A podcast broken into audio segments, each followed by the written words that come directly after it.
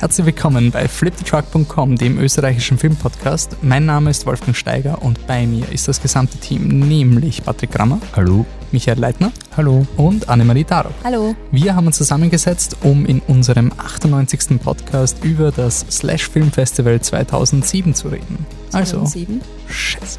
Ich kann mich nicht mehr erinnern. da hat es noch nicht gegeben. Aber um diese Moderation zu beenden, 2017 natürlich. Also fangen wir an.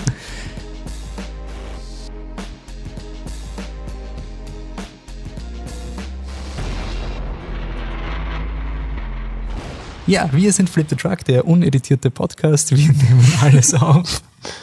Und das Slash Film Festival fand dieses Jahr wieder in Wien statt.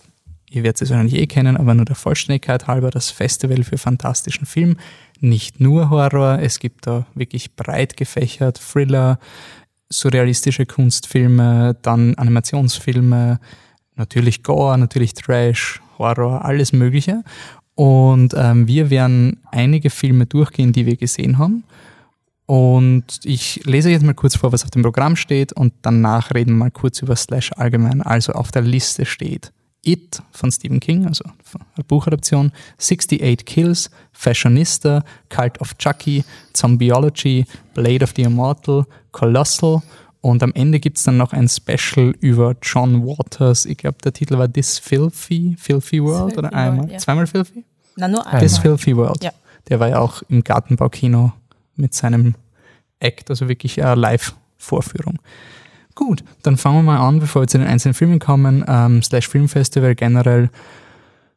Wie ist es euch gegangen? Habt ihr irgendwelche lustigen Dinge gesehen? Habt ihr exzessiv Biennale-Style betrieben oder eher leger?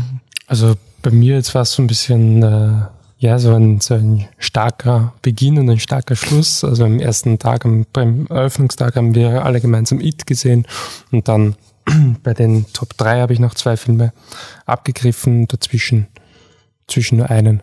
Aber ähm, wie immer halt eine, eine gute Stimmung, ähm, irgendwie, ich weiß gar nicht, es war diesmal, habe ich nicht so diesen Festivalfilm erwischt im Sinne, vielleicht mit Ausnahme It, ähm, im Sinne von quasi so 1A für dieses Publikum gemacht und nur für dieses Publikum gemacht, eben so ein Gore-Trash-Film, ähm, aber trotzdem irgendwie gefühlt immer eine gute Stimmung und ähm, ja, man geht eigentlich immer gern hin. Okay. Nein, nein, wir machen noch einen Podcast drüber. Es ist Urzach im Slash. Ja, ich war nur am ersten und am letzten Tag dort und dazwischen war ich krank. Das heißt, ich habe heute kein großes Slash-Erlebnis gehabt. Ich habe heute kein Foto für dich. Ja, Nein, leider. ja Slash-Erlebnis. Ich weiß nicht, vielleicht werden wir ja nachher drüber reden, aber Zombieology könnte vielleicht eine Art Slash-Film gewesen sein. Aber dieses Zusammengehörigkeitsgefühl habe ich trotzdem nicht dabei gehabt, was man halt manchmal wirklich hat, dieses, wo alle gemeinsam lachen. Obwohl, jetzt wo ich drüber nachdenke, ah, doch, doch, vielleicht war, war das einer der Filme. Ich finde Ah. die, die ähm, Einführung vor It war irgendwie das ultimative Slash-Erlebnis, wo Ja. dann über jeden Trailer und jede Werbung, die fürchterlich schlecht gemixt ist, gelacht wird, das wäre der größte Comedy-Act des Ja. Jahrtausends. Äh, finde ich halt immer irgendwie sympathisch. Ich auch will keine, kein Product Placement machen, aber what the fuck ist Peter Cola? Jedes Slash kommt diese dämliche Werbung, die ist so gibt's schlecht. im, im, also ich habe Das das mal ist ein Hipster-Getränk, aber das, Ja. diese Werbung ist Gibt's auch nicht so oft. penetrant schlecht. Das soll irgendwie der Punkt sein, aber es war irgendwie so ein, okay. Ja, vor allem das Ding ist, dass sie schlecht ist, das eine, aber es ist halt so schlecht gemixt, Gemixt vom Sound, ist dass du ja. halt Aber das die schlechten Absicht, Dialoge gar nicht verstehst. Ich weiß nicht, ja, wahrscheinlich. Wahrscheinlich. Es hat auf jeden Fall funktioniert, weil wir reden drüber. Also, Und das haben die Leute jedes Ja. Mal gelacht. Ja, Und voll. ich hoffe, es schmeckt nicht so, wie es die Werbung ist. Aber es ist nett, dass alle drüber lachen. Das ist wenigstens so eine Appreciation, selbst wenn du irgendwann nicht so viel Geld hast und so. Hier sind endlich einmal Leute, die dann sagen, ah, super, dass du es gemacht hast. Also es ist schon eine gute Stimmung, eine befürwortende Weil, Stimmung weil da. der Slash-Trailer bei dem ist ja nicht so, dass dann die Leute lachen oder so. Das hört meistens auf und die Leute denken sich so, okay, dann hörst meistens ein einzelnes What the fuck? Ja, aber ich meine, der Also- Slash-Trailer hat schon mehr mit Slash zu tun als der Biennale-Trailer, oder? Also man kann Ja, sich ja. zumindest auf immer schon sagen, also von der Atmosphäre her ist man halt das Slash irgendwie, was die Anne als dieses positives Gefühl bezeichnet hat. Ja, es ist irgendwie so ein Festival, wo sich die Leute einfach freuen, dass da sind. Es ist jetzt gerade, ich meine, es sind teilweise, es sind die besten Filme des Jahres auch am Slash, also Babadook, Handmaiden, It Follows, das sind alles so, dann Chang wird auch da rausgeschossen, aber es ist jetzt nicht die, dieses Festival, das sich selbst so wichtig nimmt. Ja. Auch wenn man ich finde schon, dass Slash Inhalts, die Inhaltsangaben am Slash und die Inhaltsangaben bei der Biennale sind recht ähnlich. Ja, sind Sinn, artverwandt. dass, dass das jemand schreibt, das müsste ich wissen. So, ah, die, die Ikone des 80er Jahre Blaxploitation, Feminismus, Gore, Subgenre. Es hört sich immer so ein bisschen an, wenn du einen Metaler fragst, welche Art von Metal er hört und dann kriegst du mal 50 Unterkategorien und hat nicht mal die erste Kategorie was gesagt. Aber ja, Gut, dann fangen wir an mit dem lange erwarteten, lange gehypten Film It, S, die Adaption von Stephen Kings, einem seiner längsten Bücher. Und der Arbeitskollege hat mich gefragt, ähm, wieso ich den überhaupt am Slash geschaut hat, weil der ist dann eine Woche eh später ins Kino gekommen und das ist irgendwie ein bisschen eine Verschwendung. Aber eben gerade, was wir gesagt haben, ich glaube, dieser Film war wirklich fürs, fürs Slash gemacht. Also ich wollte den wirklich mit dieser Menge schauen und nicht einfach so leger. Es war einfach auch das Ambiente im Gartenbaukino, da muss man dem, dem Veranstaltungsteam echt äh, ein Lob aussprechen. Es war so Ja. cool, atmosphärisch, überall das Blut, die, ähm, na, die Sink, was ist Sink auf Deutsch? Ich bin schon so gedenklich. Waschbecken. Das Waschbecken. Waschbecken, genau. Voll mit Blut. Blut, Blut. Ja. und sowas. Und dann der kleine Georgie, der in der Mitte sitzt und die Papierboote faltet. Das hat schon Ja. einfach Stimmung gemacht. Das war ziemlich cool. Das war die Halloween-Party meines, also aus meinen Träumen sozusagen, auch mit den Clown-Figuren im Gang, bevor man in den Saal kommt. Echt richtig geil. Ja, haben sie cool gemacht. So, und jetzt ist der Film ja auch in den Kinos und ist einer der größten Horrorfilme überhaupt, bricht alle Kassenrekorde, ist unglaublich rentabel, gute Rezeption eigentlich, ähm, was besonders für Horrorfilme immer schwer ist, überhaupt mal eine gute Rezession zu bekommen. Ähm, wird es dem Hype gerecht? Wir haben einen Vierer-Artikel gepostet, wo wir gesagt haben, jeder von uns hat unterschiedliche Zugänge gehabt. Die Anne und ich lieben das Buch. Ähm, Ich bin, glaube ich, der Einzige von uns, der die TV-Adaption gesehen hat, oder? Der Ja. Patrick hat lest Stephen King, hat aber es nicht gelesen und der Michi ist Der Michi. Ahnungslos. keinen Plan für irgendwas, wenn es um wahr, Stephen King geht. Also, Nur das, was ich ihm vorwerfe, so Häppchen, die ich ihm wieder, immer wieder erzähle, Ich, das hör, ist ich das höre es mir wieder. aber wie gesagt, das ist ja un- unser Selling Point vom Podcast, dass wir da immer aus so vielen unterschiedlichen Winkeln kommen und uns nicht vorbereiten und sagen, ja, das ist quasi unser, unser Pitch. Ich habe das nicht geschaut, weil ich will unvoreingenommen hingehen. Das ist immer die beste, das beste Argument. Ähm, Vor allem bei Jobinterviews. Okay, ähm, wird er dem Hype gerecht? Ähm, Michi, du hast am wenigsten Ahnung. Danke, das klingt super so. Ähm, gut, ich weiß nicht, wa- was, was genau dieser Hype dann, dann aussagt, wenn ich jetzt ins Kino gehe und denke, das ist jetzt der Film des Jahres oder der ultimative Horrorfilm. Ähm, ja, kann man so kurz machen, ich finde, wird dem Hype nicht gerecht, aber ich finde ihn trotzdem gut. Ähm, als jemand, der keinen Stephen King liest, natürlich höre ich andauernd, wie toll er ist und, und natürlich auch von wegen, wie viel da nicht drinsteckt in den Büchern und so weiter, aber es ist, und das ist ja auch nicht die erste Stephen King-Verfilmung, die ich gesehen habe, aber trotzdem bin ich irgendwie ein Außenstehender bei dieser Welt. Ich glaube, es kann keine bessere Einführung geben als dieses Buch, ich schieb's jetzt mal aufs Buch, ich nehme mal an, dass der Film das einigermaßen umgesetzt hat, ähm, mit diesen, diesen Losern, die gegen ihre ähm, ja, gegen ihre Ängste ankämpfen und zugleich gegen die Vor Vorurteile der Gesellschaft und das Ganze halt in Form dieses Clowns. Ich finde, dass die Charaktere, die Kindercharaktere super interessant sind. Ähm, er hat ein bisschen so, teilweise so ein bisschen übertrieben, witty und so, aber es hat mich eigentlich nicht, nicht wirklich gestört. Ähm, ich finde, dass er als Film äh, ein bisschen ein paar Probleme hat, insbesondere die, ähm, die, die Zusammenführung von Charakter und Horrorelementen fand ich, fand ich ein bisschen plump. Es war ein bisschen so ein abwechselndes Spielchen. Ja, mal machen wir Horror, mal machen wir Charakter, so geht das irgendwie hin und her. Und da finde ich, nicht wirklich eine schöne Synergie ergeben. Ähm, daher, das ist auch der Grund, warum ich jetzt nicht gehypt aus dem Saal rausgehe, weil einfach ähm, für diese für diese Probleme, die ich hatte, dann auch auch zu lang war. Ähm, von daher würde ich sagen, so gesehen wird er dem Hype nicht gerecht. Ähm, aber es ist schon ähm, äh, ein Film, der sehr viel richtig macht und wenn es nur die Vorlage ist, aber ein Film, der auf jeden Fall ähm, sehr viel Qualitäten hat. Patrick, was meinst du? Ja, ich schlage in eine ähnliche Kerbe. Erfolgreich oder nicht, hängt davon an, was für eine Art von Hype das ist. Ich denke, dass er gut ankommen wird oder er kommt gut an, äh, vor allem auch, weil er diese Stranger Things, diese Netflix-Serienverbindung hat. Stranger Things hat er die Idee quasi gefladert von, von ihnen mit dem, der Gruppe von den Losern, die dem Rad in den 80ern herumfahren und es fühlt sich sehr, sehr ähnlich an, auch der Film fühlt sich das auch an. So als ob Stranger Things alles von Stephen King gefladert hätte. Ich sage ja gerade. Sag ich ja gerade. Ähm, und das ist schon gut ankommen. Dann kommt ein Film, der quasi genau in dieselbe Kerbe schlägt, äh, von Natur aus. Und das kommt auch gut an. Ich bin aber der Meinung, dass es kein Horrorfilm ist, sondern dass es ein Adventure-Film ist mit Horrorelementen. Und da liegt dann auch vielleicht ein bisschen das Problem, weil ich finde, äh, die Horrorsegmente sind zwar oft gut gemacht, aber Pennywise, man sieht ihn zu oft, er ist immer im Tageslicht, es nimmt was von seinem Grusel, wenn man ihn dann so herumhupfen sieht oder im helllichten Tage äh, stehen sieht. Ich finde, was viel schlimmer an dem ganzen Film ist, oder was viel horrormäßiger ist, ist eben die ganze Umwelt abseits von Pennywise. Die Idee, dass, dass irgendwie alle wegschauen und, und wie, wie die Eltern auf die Kinder reagieren und wie furchtbar das alles ist, das, das ist viel gruseliger. Oder dass der Bully auf einmal einfach kein Bully ist und dir eine reinhaut, sondern sein Messer rausholt und dir seinen Namen reingravieren will und so ein Shit. Also da habe ich viel mehr Angst gehabt und das nimmt dann viel mehr mit als, als Pennywise an sich mit diesen Szenen in, in Underground Sewer, äh, Ab, äh, Abwasserkanälen und so weiter.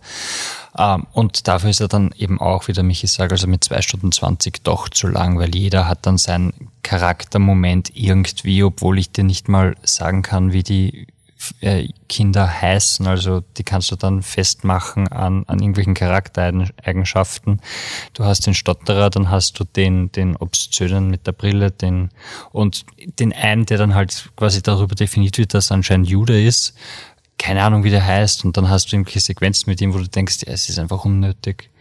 Ähm, aber so finde ich, es war doch eine nette Zeit im Kino und der Film ist jetzt nicht schlecht, aber er ist jetzt nicht dieses Meisterwerk und es ist nicht dieser, dieser große, tolle Horrorfilm, wo man sagen kann, boah, der, der hat alles. Also er ist kein Babadook oder kein It Follows. Nein. Mhm. kein Lights Out. Nein, er ist auch kein It Follows, das muss man auch sagen. Also er ist nicht zu langweilig. Kein, oh. Auf keinen Fall. Anne? Ja, also ähm, ich versuche, also ich habe es schwerer, finde ich, etwas Objektives irgendwie zu dem Film zu sagen, weil ich liebe das Buch, wirklich eins meiner Lieblings-Stephen King-Bücher. Und als ich das als, als ähm, eben Hörspiel oder halt Hörbuch gehört habe, war halt schon jedes Mal, also am Ende war ich auch fertig, da war ich fertig mit der Welt. Und Jetzt bei dem Film kann ich es halt nicht sagen. Also es ist halt irgendwie, es ist halt die polierte Version vom Buch, es ist die, ähm, ja, die wirklich poliert in dem Sinne, dass es halt äh, schon ein bisschen glatt ist alles. Also die Horrorsequenzen sind schon ein bisschen glatt und, und schön gemacht alles. Und ähm, die 80er Jahre sind halt auch solche 80er Jahre, die wir uns halt jetzt so projizieren, weil 80er, wissen wir jetzt, sind irgendwie cool. In den 80ern hat jeder ein Gremlins-Poster genau, ja. und, und der weiße Hai und so diese Ja, ja, genau. Also es ist halt alles, was Das war nicht mal im Film, ja. oder? Das waren diese komische Die Gremlins waren im Film. Also die Gremlins ja. sind kein gehängt irgendwo. Okay. Grimes Poster. Das ist halt so etwas, ja, es gibt viele Dinge, die wir heute sagen, das ist so Nostalgie und das ist halt wirklich cool, was aus den 80ern kommt, aber eben das hat halt dann nicht jeder gehabt. Also nicht einmal in Amerika, wenn ich sage, boah ja, das in, im Ungarn der 80er haben es das nicht gehabt, naja, logisch, aber selbst in Amerika hat es nicht in jeder Kleinstadt alle coolen Dinge der 80er gegeben und hier in dieser Kleinstadt sind sie halt alle cool und, und sind sie auch alle dementsprechend cool angezogen. Also das ist halt ein bisschen, das ist für mich zu künstlich. Mhm. Das hat für mich keine Authentizität in dem Sinne. Also es sind nicht die 80er, die ich denke, wie es damals halt war dort, ähm, auch in so einer amerikanischen Kleinstadt. Das ist etwas, was mich gestört hat. Dann war der Film recht repetitiv. Also du hast immer die Szene, also das geht immer so, erst einmal musst du mal zeigen, das Kind hat ein, ein eigene Angst und du musst mal das Kind mit der Angst halt zeigen und bei jedem halt das Einzelne, weil bei jedem ist es anders und damit sie am Ende halt drüber reden können. Und das ist halt im Buch, ich meine, es geht über sehr, sehr, sehr viele Seiten und dann akzeptiert man das, dann kommt einem das nicht so Schlag auf Schlag vor, weil es nicht aufgebaut ist. Aber in dem Film ist es halt wirklich, ja, dann siehst halt den Juden unter Anführungszeichen mit seinem Albtraum in, in der Moschee, äh, Moschee, Jesus, äh, na, helft's mal. Synagoge. In der Synagoge, danke. Nicht in der Moschee. Nicht in der Moschee. Jesus. Religious shit hier. Das Ähm, Bingo ist voll. ja. In, der, in der Synagoge und dann siehst halt nachher den anderen Typen, wie er halt, oder sie, wie, wie sie halt Angst vor Blut hat und dann am Ende reden es halt alle drüber und da führt das hin, aber das ist einfach eins nach dem anderen und das hat irgendwie keinen echten, weiß nicht, schöne Dramaturgischen Runde. Bogen. Genau, ja. ja voll. Es, es hat, finde ich, gewirkt in den ersten drei Minuten, als hätte der Film ein bisschen Angst, zu wenig Clown zu machen. Ja, also schon. ich bin so gesessen, hey, es war schon lange kein Clown mehr. Bäh! also wirklich so, du hast es richtig timen können. So, hey, schon lange kein Schocker. Ähm, ich habe halt auch, genauso wie die Anne, ein Problem mit dieser diesen Hyper 80ern, diesen super smoothen 80ern. Ich habe auch riesige Probleme mit Stranger Things, weil es halt in die gleiche Kerbe schlägt. Der Vorteil im Vergleich zu Stranger Things, was es hat, ist, dass hier eine, eine, eine gute Geschichte wenigstens ist. Und ähm, ich finde halt einfach, es hapert an am Werkzeug. Du merkst halt irgendwie, also ich habe hab gelesen, S-Fortsetzung für 2019, glaube ich, ist 19, geplant. ja, glaub ich. Und der Regisseur könnte wechseln. Ich mir gedacht, das sind zwei so geile Nachrichten. Also wirklich, ja, haut's den Regisseur raus, nehmt's wen anders, der einfach das richtig gut atmosphärisch macht. Ich finde, der Beatles Score Scored, oder wie man ihn ausspricht. Asgard. Er heißt Score, irgendwas mit O. Pascal, Ja, wenn du das hörst, korrigier mich. Der hat mir das irgendwann mal erklärt, aber ich habe es nicht aussprechen können. Das ist irgendwie Score Scored oder irgendwie so. Auf jeden Fall, der ist cool.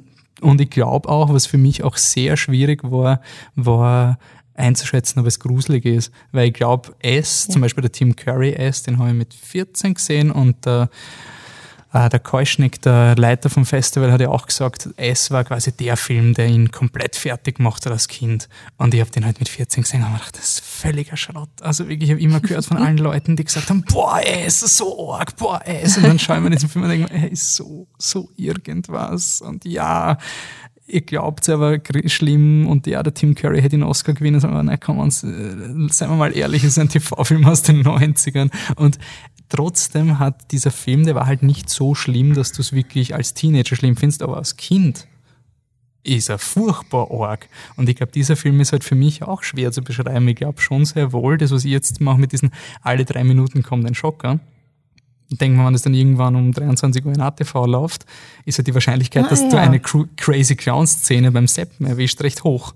Und damit hast du das Potenzial, eine neue Generation von Kindern zu trennen. Und ich glaube, das darf man echt nicht unterschätzen, wie viele Leute mit S den Eingangsfilm kriegen, wo wir heute daneben stehen wir sehen die Jumpscares. Es war wirklich schon so, ich glaube, es hat genau einen Schock gegeben, den ich nicht gesehen habe und alle anderen war wirklich so ein, ah, da ist der Clown, ui, da ist der Clown und da ist der Clown. Es war wirklich so ein beide Numbers schocken und das habe ich ein bisschen schade gefunden. Aber ich finde, die Geschichte ist trotzdem noch immer sehr, sehr gut und fängt halt dieses, es fängt am meisten Stephen King Horror Stephen King ein. Also bis jetzt war Ja. immer Stephen King die Adaptionen Shawshank Redemption super, weil voll nicht Stephen King, weil Stephen King ist normalerweise so Horror und so.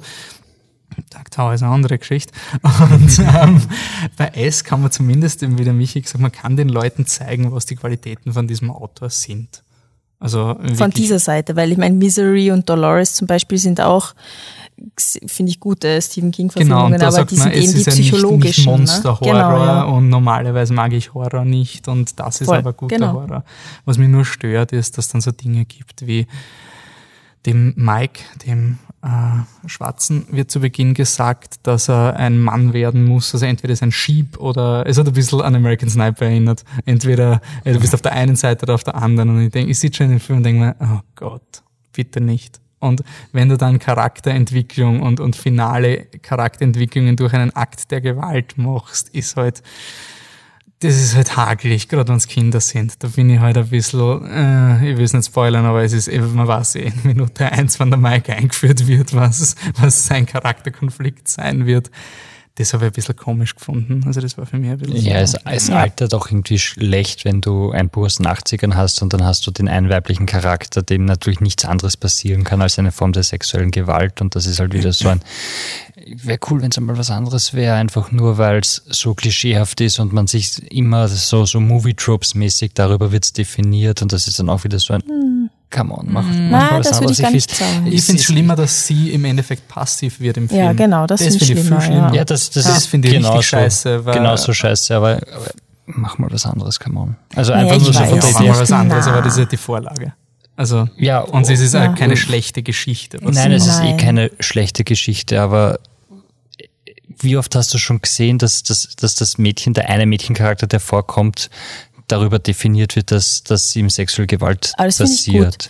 Also finde ich sehr immer gut. und immer wieder, warum machst du nicht einen zweiten Charakter weiblich und lass ihn da was anderes haben, einfach nur, dass du das besser ausgleichst. Ich verstehe, was du meinst, aber in dem Fall haben sie sich doch sehr nah an der Vorlage gehalten. Warum hätten sie den einen weiblichen Charakter so verändern sollen? Und die zweite Sache ist, finde ich gut, dass vor einem Mainstream-Publikum ähm, das halt wirklich ähm, thematisiert wird, stark thematisiert wird und trotzdem die, das Mädel gezeigt wird als jemand, der schon drüber steht, auf seine Art. Natürlich nicht verarbeitet, aber drüber steht. Und das ist schon echt ein bestärkendes, posi- positives Bild von so einem Charakter. Also ich finde es sehr gut, dass das, also wie das auch umgesetzt wurde. Also da hätte ich nichts dran geändert. Das ist eine Thematik, die immer aktuell ist, leider. Immer, immer. Und das ist eine Thematik, die man immer ansprechen sollte, wenn es irgendwie geht. Ja, aber darum, darum ging es doch in dem Fall nicht, oder? Also du hättest, also ich, Naja, Ich der Patzi meint, dass es quasi langweilig ist. Nein, nein, nein, langweilig. Nein, ich glaube, der Unterschied ist halt einfach, du, die Beverly ist das einzige Mädchen, weil sie eine, eine, eine Geschichte über Buben ist,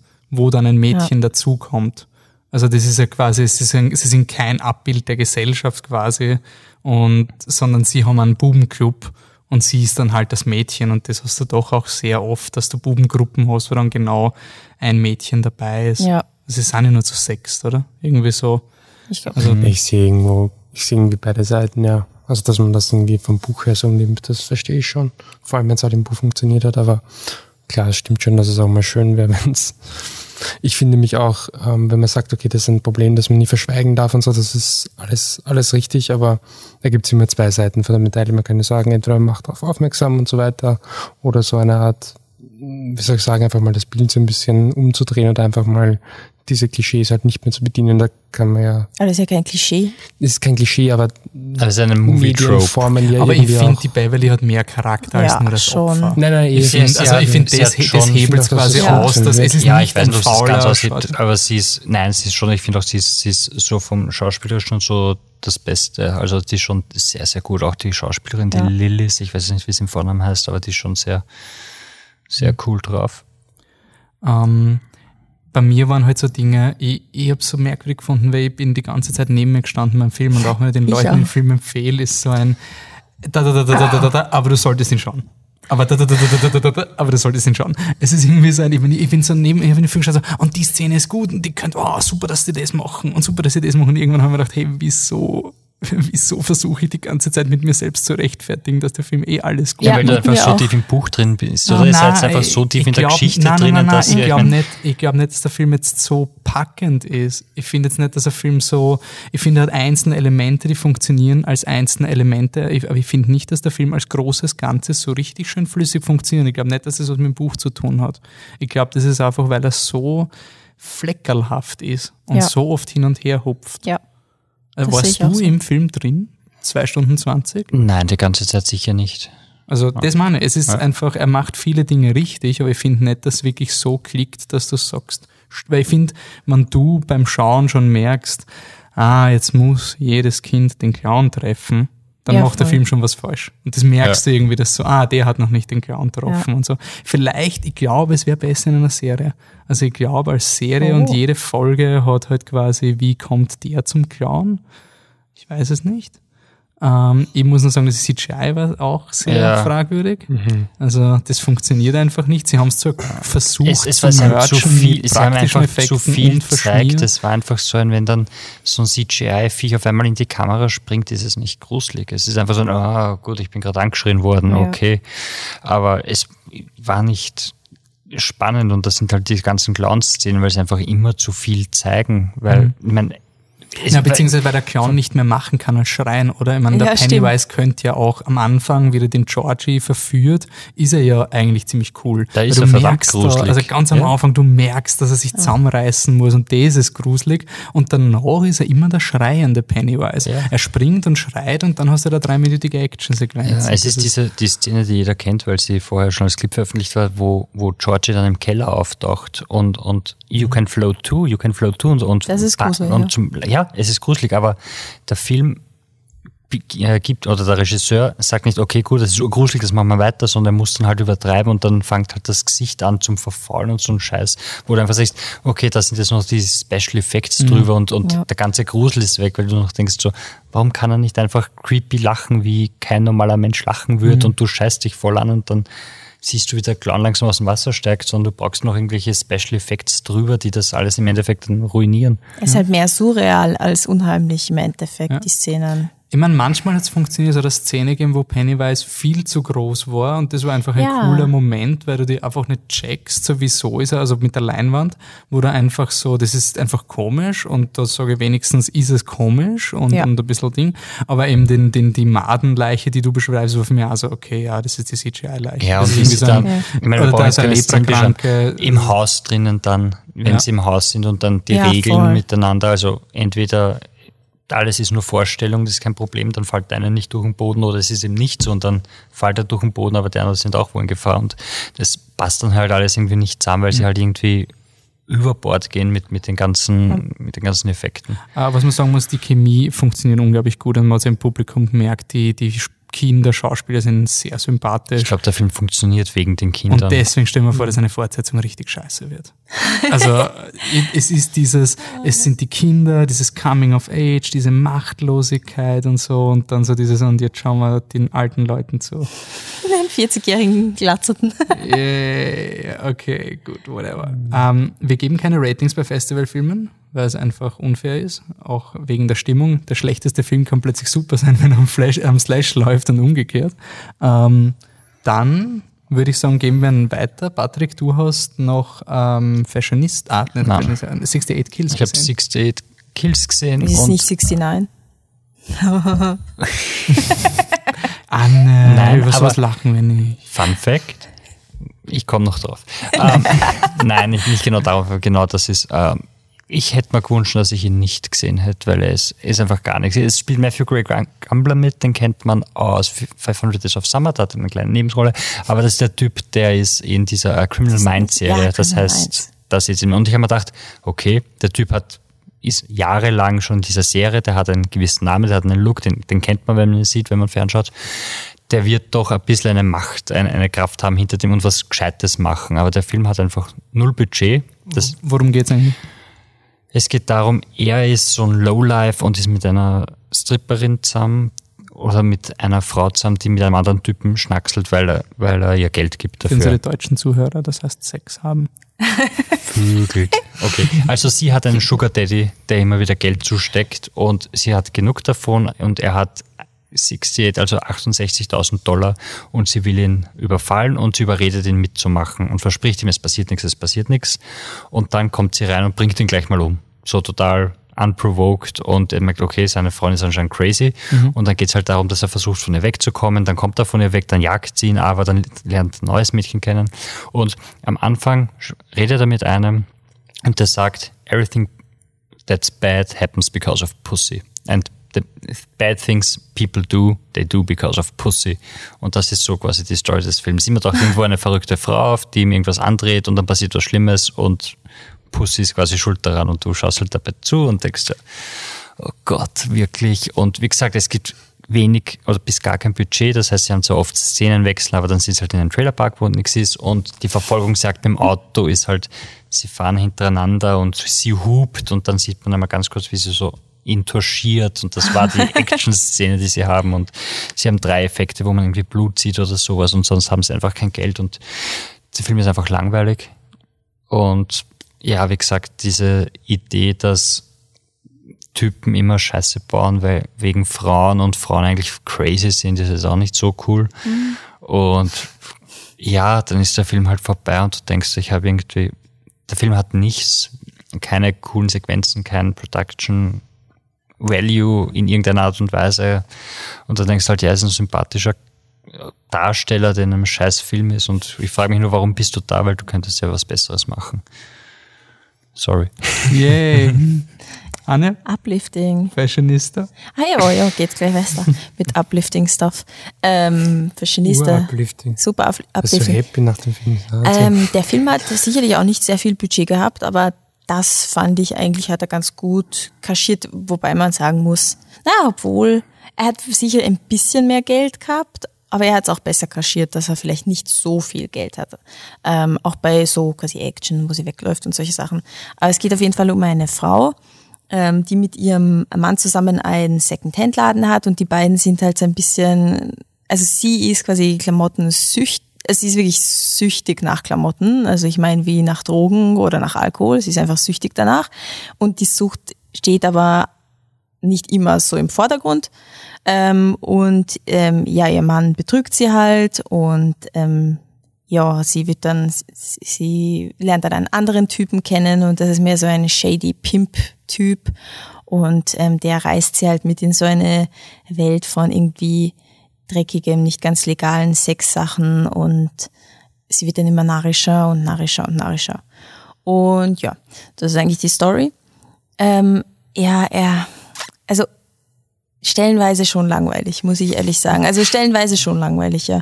Ähm, eh, Schon, eigentlich, schon, schon. ja, ja, ist halt leider wirklich so. Wir, wir werden dann ein bisschen positiver im Laufe dieses Podcasts. Ich, es könnte vielleicht noch einen Film geben, der uns gelangweilt hat. Ja, ich weiß ja. es nicht. aber der ist nur stellenweise langweilig, sag ich mal. Also es, er, er, er ist schon cool. Also die Hauptdarstellerin ist mega. Also es ist ein Wahnsinn, was die für ein Charisma hat und die wie die Amanda Fuller, glaube ich. Amanda Fuller, ja genau. Und die haut rein, bist du deppert. Also die, die führt dich durch den Film, da weißt gar nicht, wa- was für eine Tsunami dich überrollt, wenn die auftaucht und narrisch ist. Also wirklich, wirklich ganz, ganz toll. Amanda Und- Fuller House. Ähm, ja, und ansonsten ist halt die, die, die Story, also es gibt coole Mo Momente, es gibt extrem atmosphärische Momente, ähm, wo man auch wirklich äh, sich der, dem Wahnsinn oder der Verrücktheit auch dieser Sexgeschichten da bewusst wird, wie, wie shady das ist und sie will es eigentlich gar nicht, aber sie ist irgendwie ein bisschen gefangen darin. Und dann gibt's wieder so eine, die Nebenstory, wo halt ihr Mann sie betrügt mit der besten Freundin, bla bla bla. Das ist halt so, das wirkt so, er, er kommt sich irrsinnig wichtig vor, während er diese Szenen halt zeigt, aber eigentlich ist das irrsinnig Basic Bitch.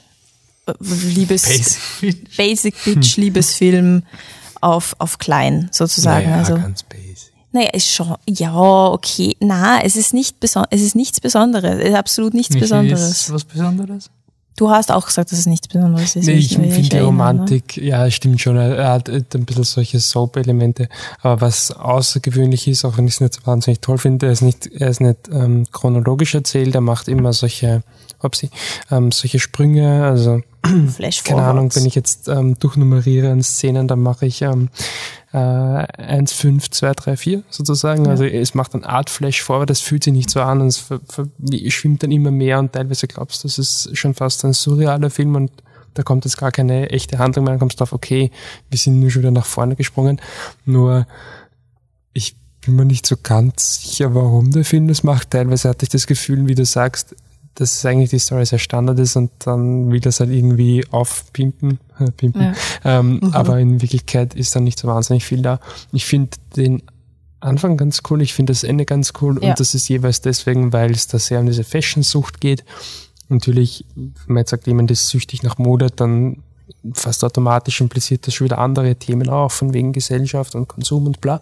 Aber das fand ich ganz cool. Ich finde halt, er verliert sich dazwischen. Es hat der Regisseur ähm, Simon Rumley, glaube ich, heißt Ja. er. Er war beim Q&A zu Gast. Ähm, netter Bursche, sehr ähm, überzeugt von seinem Film, was ich sehr cool sehr, sehr ernsthaft darüber geredet, ja. Genau, aber man hat es auch gemerkt, er hat gar nicht mehr aufgehört, Themen aufzuzählen, die in dem Film drinnen sind, wo es irgendwas, ja, weil, wo spielst du in, in Austin oder was? In Austin, Texas, ja. Ähm, da ist es so eine Gentrifizierung im Gange und, und das ist auch noch drin im Film. Denkst du, noch was? Ich meine, ich bin beim Film, kannst du schon eine Liste schreiben mit Themen, die der Film Ja. abackert. Und ähm, es, ich glaube, es kann schon in einem Film auch zu viel drinstecken. Also dann, wenn er einfach die einzelnen Themen dann deswegen nicht so wahnsinnig gut. Ich Ja. finde, es hat schon ein bisschen sowas, wie du auch gesagt hast, man merkt ihre Fashion-Sucht in der Mitte mal gar nicht. Also es ist wirklich so am Anfang geht es um Fashion-Sucht und die Implikationen am Ende auch. Dazwischen geht es dann teilweise wirklich um was ganz anderes und dann verliert der Film sich so ein bisschen selbst. Ähm, ja, Ja. hat mich nicht so ganz überzeugt, Ich- obwohl er schon Qualitäten hat, aber Ja, ich würde jetzt nur noch. Parallelen zu seinem, also zum Lieblingsregisseur, ähm, wie heißt der, Nicolas Röh? Nicholas Rogue. Rogue ähm, äh, ist sein ist sein Lieblingsregisseur oder Ja. schien auf jeden Fall das zu sein und das gibt's halt der hat ähm, The Man to Fell, Who Fell to Earth gemacht ähm, David Bowie Film nenne ich jetzt mal so frech und da gibt's aber echt Parallelen zwischen den zwei Filmen also wer wer The Man Who Fell to Earth gesehen hat wird wird sich ein bisschen schon vorstellen können, wie dieser Film ist. Also er, er, er hat so, wobei ähm, Fashionista ist straighter von der Story, weil bei beim David Bowie Film ist es halt, du glaubst, es ist eine Story da, aber das in Wirklichkeit ist sie halt na, zwischendurch sind sogar so Dialoge und so Sachen, Ja, wo du denkst, aha, okay, jetzt Ja, kommt irgendwie eine Story. Aber es wird dann nie eine Story und das ist halt bei Fashionista auch nur nicht in so einem unglaublichen, absurden Ausmaß, sondern da ist schon recht straight. ja. Und der Anfang und das Ende, also vor allem das Ende würde ich bei beiden Filmen sehr, also da ist eine irrsinnige Parallele und Ähnlichkeit Nur zu kurz, sehen. Kurz zu erklären, warum du es überhaupt erwähnst. Ähm, der Film ist quasi, also Fashionista ist inspired by the Ja. films of Nicholas Rogue, steht Genau. dann sogar im, äh, in den Credits. Und da äh, muss ich eben drüber nachdenken, weil wir haben erst als ähm, Ja, David Bowie gesehen, ja. Dings ähm, Tage waren oder was im Filmcasino, habe ich den wieder gesehen und Ja. er ist hängen geblieben, weil ich ihn schon dreimal oder was gesehen habe, aber er ist du extrem anstrengend. Er ist wirklich extrem anstrengend. Also Okay, aber jetzt, bleiben wir ja. Auf jeden Fall, Fashionista ist überhaupt nicht so anstrengend, aber es ist zwischendurch halt ein bisschen Hab mich lahm. nicht sehr überzeugt. Nee. Ein Film, der den mich und den Patrick nicht überzeugt hat, war Curse of Chucky. Es gab ein Sequel, Cult of Chucky am Slash Film Festival. ähm, ich habe gerade die Forbes-Schlagzeile vorher gelesen. Cult of Chucky ist the Fast Five of the Chucky Franchise. Ich muss sagen, so gut ist er dann auch nicht. Ähm, Chucky Killerpuppe steht auf, bringt Leute um. Im Vergleich zu Annabelle kann Chucky mehr machen als nach links und rechts schauen, sondern auch blinzeln und blöd reden.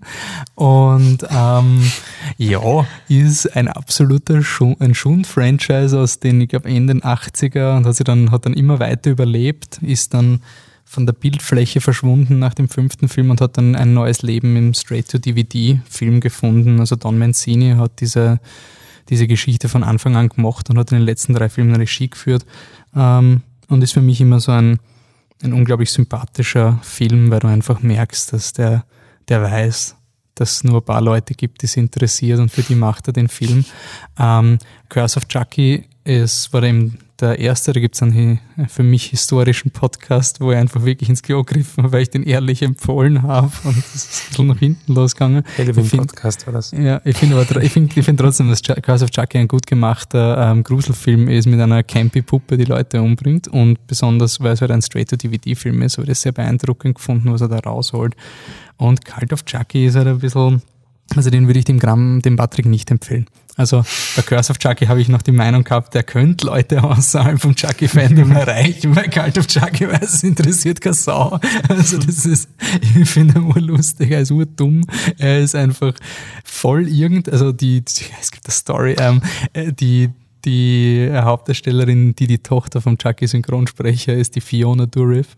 Spielt die Nika, die ist jetzt in einem Insane Asylum, weil sie alle Leute umgebracht hat und sie hat gesagt, na, die Killerpuppe war es. Und die Leute haben gesagt, ne, ab, ab ins Insane Asylum mit dir. Und natürlich ist, ich finde es eigentlich ziemlich genial, weil eine, eine Killerpuppe in einem Insane Asylum ist total logisch, weil alle Leute können auszucken, dass die Puppe lebt und keiner glaubt ihnen. Also du hast einfach das perfekte Ausrede, warum die Securities ihnen nie glauben werden, weil du hast lauter so Serienkiller oder Leute, die ihre Kinder ermordet haben und so. Und dann hast du natürlich die eine Frau, die ihr Kind ermordet hat, die dann die Chucky-Puppe findet und ihre Tochter auf die Puppe projiziert und die Puppe immer hin und her nimmt und taucht der zweite Chucky-Puppe auf und dann eine von beiden fängt dann an, Leute umzubringen und voll, voll irgendwas. Ja, das ist ein Slash-Film. Das ist so richtig so. Quer auf Slash. Ähm, da, also ist super, dass der Film überhaupt in einem Kino gezeigt wird, weil er ist ein Blu-ray-Film. Ja, ich finde ihn nicht so beeindruckend vom Technischen wie Curse of Chucky, weil Curse war wirklich so richtig schön minimal und hat sich zumindest wirklich noch probiert, auch wenn man darüber diskutieren kann, ob es funktioniert. Er probiert ein Gruselfilm zu sein mit, mit sehr viel Suspense, sehr vielen, die Puppe bewegt sich lange Zeit nicht, gerade das Opening, da ist so, ah, dies und das. Und in dem Film ist Full-on Trash. Chucky redet die ganze Zeit. Chucky rennt durch den Gang und beleidigt Leute. Ähm, ja, hat wirklich Spaß gemacht, spielt sich auch mit den Rollen. Zum Schluss ist es komplett irgendwas, wo mich, also der Film hat mich in der Mitte verloren und zum Schluss war ich dann wieder begeistert, weil es so irgendwas ist. Und er einfach sagt, ja, passt, mach weiter, nächsten Chucky-Film, gib ihm. Also, äh, wieso nicht? ich, ich, bin so froh, dass ich mir das, die Blu-ray Collection schon bestellt habe. Ich freue mich, wenn die endlich kommt. Aber es dauert noch, glaube ich, bis November bei uns oh. in Österreich, dass der endlich auf den Markt kommt. Nicht mehr so. Aber Ah, ich liebe Chucky, ich habe eine Beziehung zu Wolf. Und was ich lustig finde, der Film ist jetzt auf einem blöden Level, wo wir schon, wir haben in der Volksschule so, so Leute, die, so Leute, die früher über S geredet haben, das war bei mir Chucky. Ich habe Chucky gesehen, ich habe ich habe nicht mehr schlafen können, so schlimm war der Film. Also ich habe hab mich so gefürchtet für diese Puppe und wir haben die ganze Zeit Geschichten von Chucky erzählt. Die waren natürlich schrottig bis zum Umfallen, weil wir acht, neun Jahre waren oder sowas. Ja, und jetzt ist Chucky, der Film, auf diesem Level angekommen, wo wir schon im Schlaf waren. Ich finde super, dass es gibt. Bitte mach weiter dann, wenn es Ich hoffe, er kommt wieder ins Kino, aber nicht, mach weiter mit Blu-ray. Jennifer Tilly, ich weiß nicht, ob du in irgendeinem anderen Film außer Chucky und Bound mitgespielt hast, aber aber ich mag dich auch, wenn du in Chucky vorkommst. Auch wenn du nicht schauspielern kannst. Mein Gott, ist halt so. Schaut Chucky und seine Frau, der ist wirklich cool. Der ist, ist ein cool, ja. cooler Film. Alle anderen ja. nicht. Ich habe mir so überlegt. So, ist mal der erste? Ich, ich habe gestern so überlegt, so wo würde ich Cult of Chucky ranken. Es gibt einen geschissenen Chucky, der hat, ist einfach wertlos, ist der dritte. Und alle anderen sind so irgendwas, dass ich es nicht mal ranken kann. Das Schöne an Chucky ist, und das muss ich auch dem Mancini loben, er macht nie das Gleiche. Es ist immer so äh, Curse of Chuck, äh, Bride of Chucky ist irgendwie so ein Roadtrip mit Catherine Heigl. Seed of Chucky ist, Chucky muss jetzt ähm, Vater werden. Chucky 2 ist irgendwas ganz was Weirdes. Chucky 7 ist Insane Asylum. Chucky 6 ist, ist Gruselhaus. Ich finde es voll cool, dass er das ausprobiert. Und ich bin neugierig, was er beim nächsten Mal macht. Obwohl, ja, eh, also viel mehr als, als fast, es müsste, es müsste jetzt bald fast acht kommen, also von der, von der Geschwindigkeit her. Also ich wäre nicht überrascht, wenn es ein U-Boot gibt, aber du merkst doch die Limitationen vom, vom, vom DVD-Budget. Also Klar. da ist dann, dann oft mal nichts drin. Okay, gut, der nächste Film ist Zombieology. Oder, oh, ich glaube, der zweite Titel, oder der dazu, Enjoy Yourself Tonight gehört noch dazu. So ist das richtig. Macht man das? Ja, ja, ja, schon. Ein Film aus Hongkong und ähm, ein Zombie-Film, no, wie der Titel sagt. ähm, ja, aber ich würde es gar nicht, also es ist nicht ein, ein gruseliger äh, Psycho-Thriller, Zombie-Film, wie jetzt Train to Busan zum Beispiel, ähm, sondern es ist halt dieser Action, diese Action-Komödie Komödie.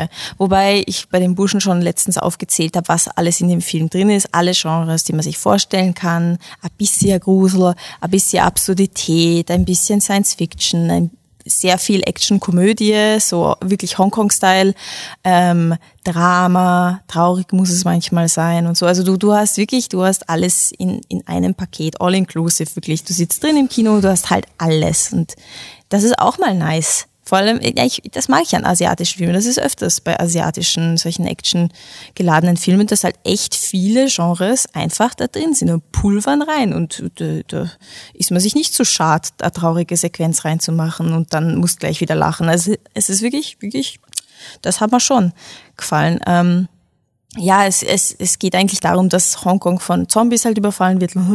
Und ähm, das sind halt so zwei Typen, die so voll die Bromance haben, so Edgar Wright Bromance. Und ähm, ja, die, ich weiß gar nicht, was müssen sie dann machen?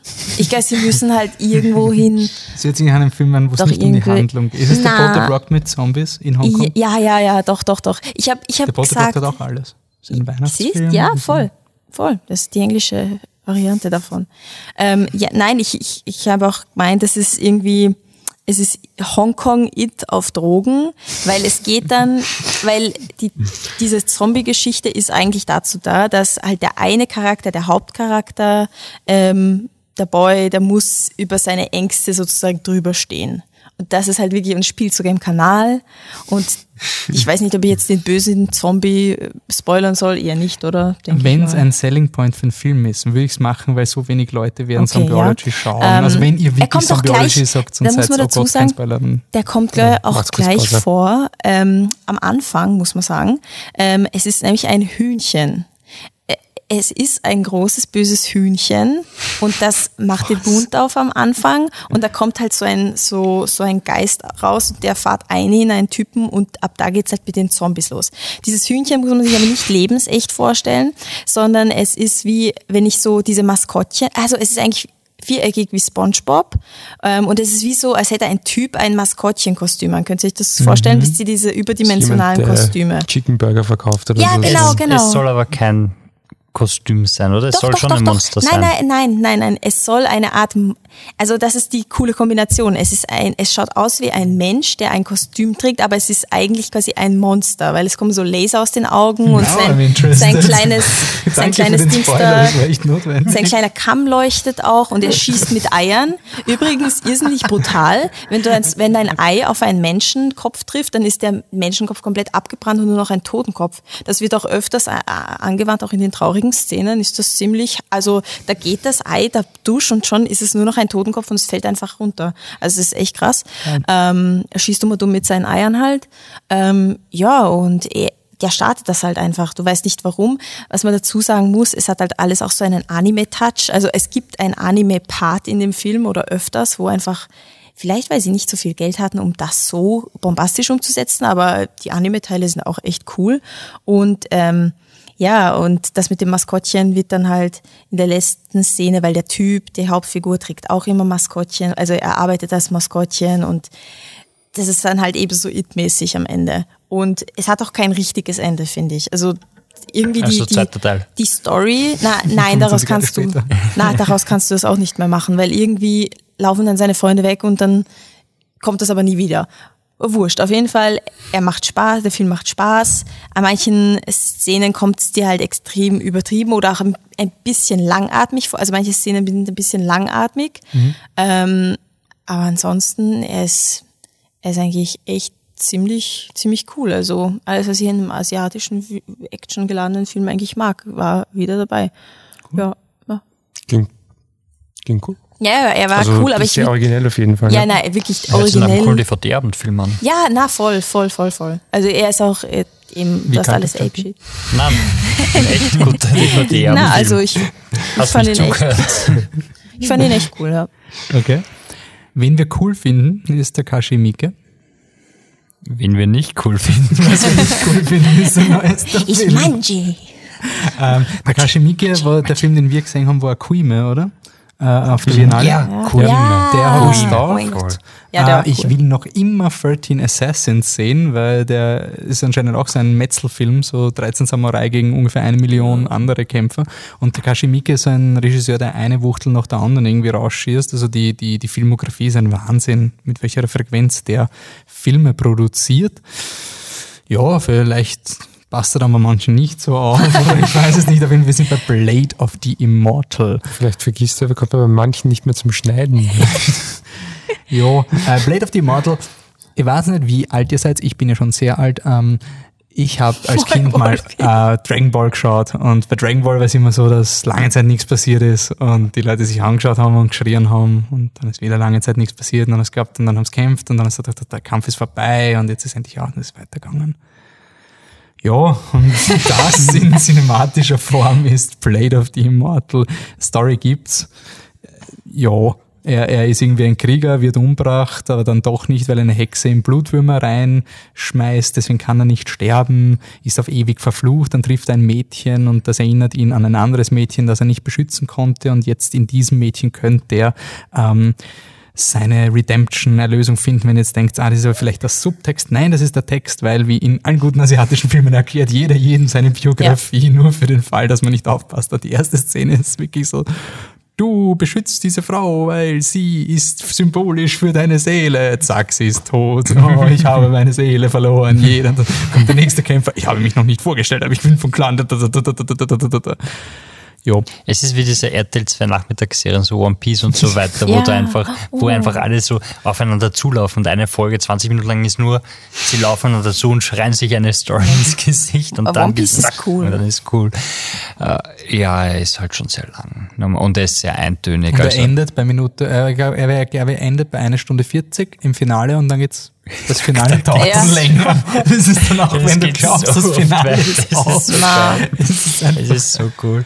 Ja, und pff, ey, das Problem ist, wenn du diese Slasher-Dinge hast und so lang sind wie der Film, wenn du es wenigstens durchmischt und coole Sachen hast, aber du hast dann auf einmal, dann kämpft einmal eine Frau und dann hört sie mitten im Kampf auf, weil die, die Emotion als Frau ist zu groß, um jetzt weiter zu kämpfen und sie kommt damit gerade nicht zurecht und dann läuft sie weg und, und Ich glaube, das wäre lustiger, wenn er kürzer wäre, wenn Ja. du quasi diese Dinge, weil ich finde, das waren immer so schwache, so, dass dann geschmunzelt und so dachte, haha, es ist lustig und dann war wieder 15 Minuten lang. Ja.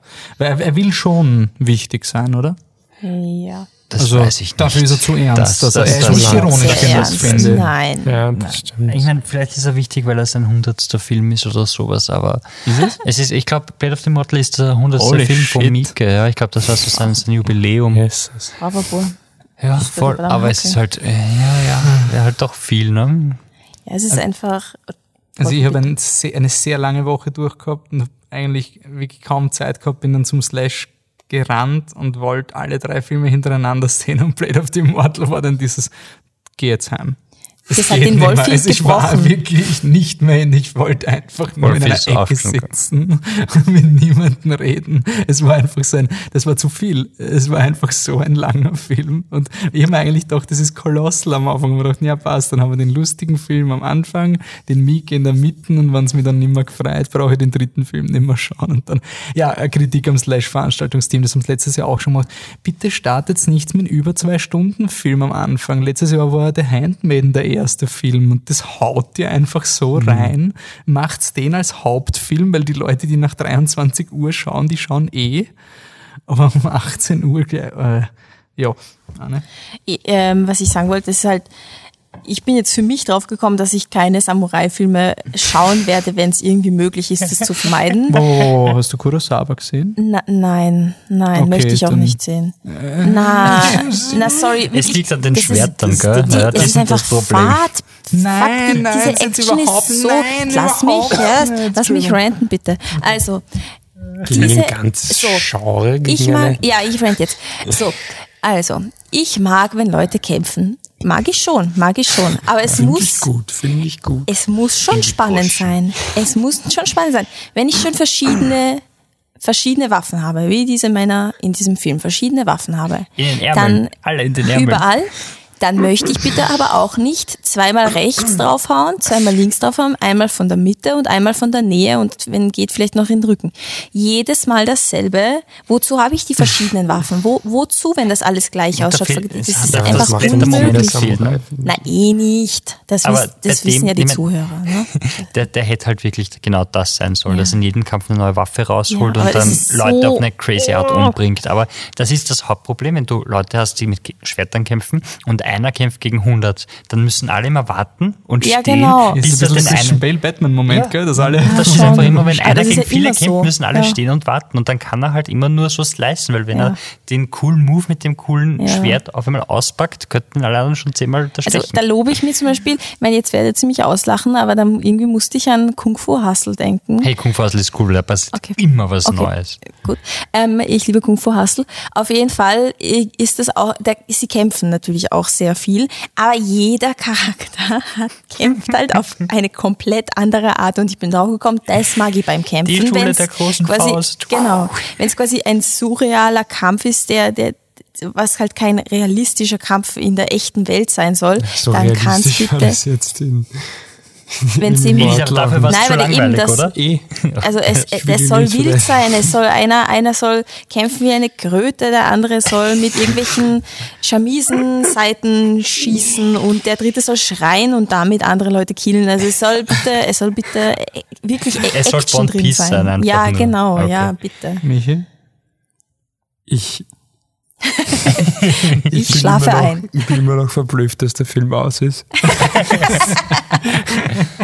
wir, sitzen, wir sitzen im Kino nebenan auf. Ich traue mich gar nicht umdrehen, was auf der Leinwand ist. Weil es ist ein Albtraum und der läuft schon wieder.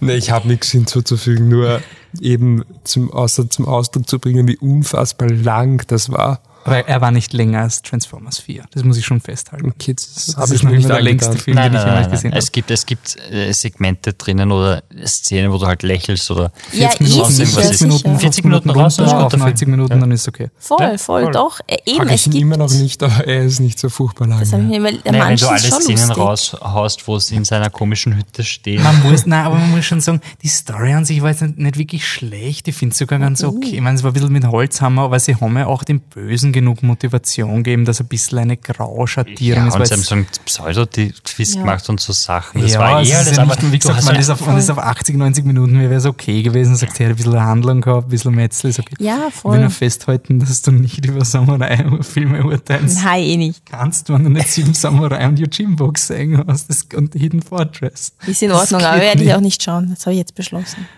Wieso willst du nicht den dreieinhalb Gib Stunden. Samurai-Film schauen? In schwarz-weiß mit Untertiteln. Ich schwöre, Wolfi, ich habe das hat den Sion. zweieinhalb Stunden Film in Farbe geschaut. Ja. Der war scheiße. Alter. Teilweise Farbe. So, ich habe den Sion Sono, glaube ich, fünf Stunden Film oder wie viel hat der geschaut und das ist mal, das ist mal wie ein, wie ein Lufthauch ist mir ja, das so wie Sieben vorkommen. Samurai. Sieben Samurai ist super. Junge, sag jetzt nicht mehr Samurai, weil das ist ein, ein Wort, das will ich nicht mehr. Das ist japanisch für Leibwächter. Das klingt auch schon so nach Manji. Okay, passt. So, dann da ist der Wolf hier heimgegangen weinen und ihr habt weitergeschaut Colossal. Voll. Was cool Patrick, war. m- Weil, sagen wir die Story. ähm, ja, die Story ist, äh, Anne Hathaway hat ein Alkoholproblem und äh, kriegt nichts auf die Reihe, hat keinen Job und macht nur Party und ihr Freund hat genug und haut sie raus, weil das geht so nicht weiter und sie muss was machen, woraufhin sie quasi nach Hause zieht, also in ihre Heimatstadt und dort lernt sie einen alten Freund kennen und sie kommt drauf, wenn sie betrunken zu einer gewissen Uhrzeit über einen Spielplatz läuft, attackiert ein Monster Seoul. Südkorea, Wolfi. Danke. Genau. Und das ist schon irgendwie strange und dem gehen sie dann nach. Das ist so die, die Grundstory, die man da jetzt mal so stehen lassen kann.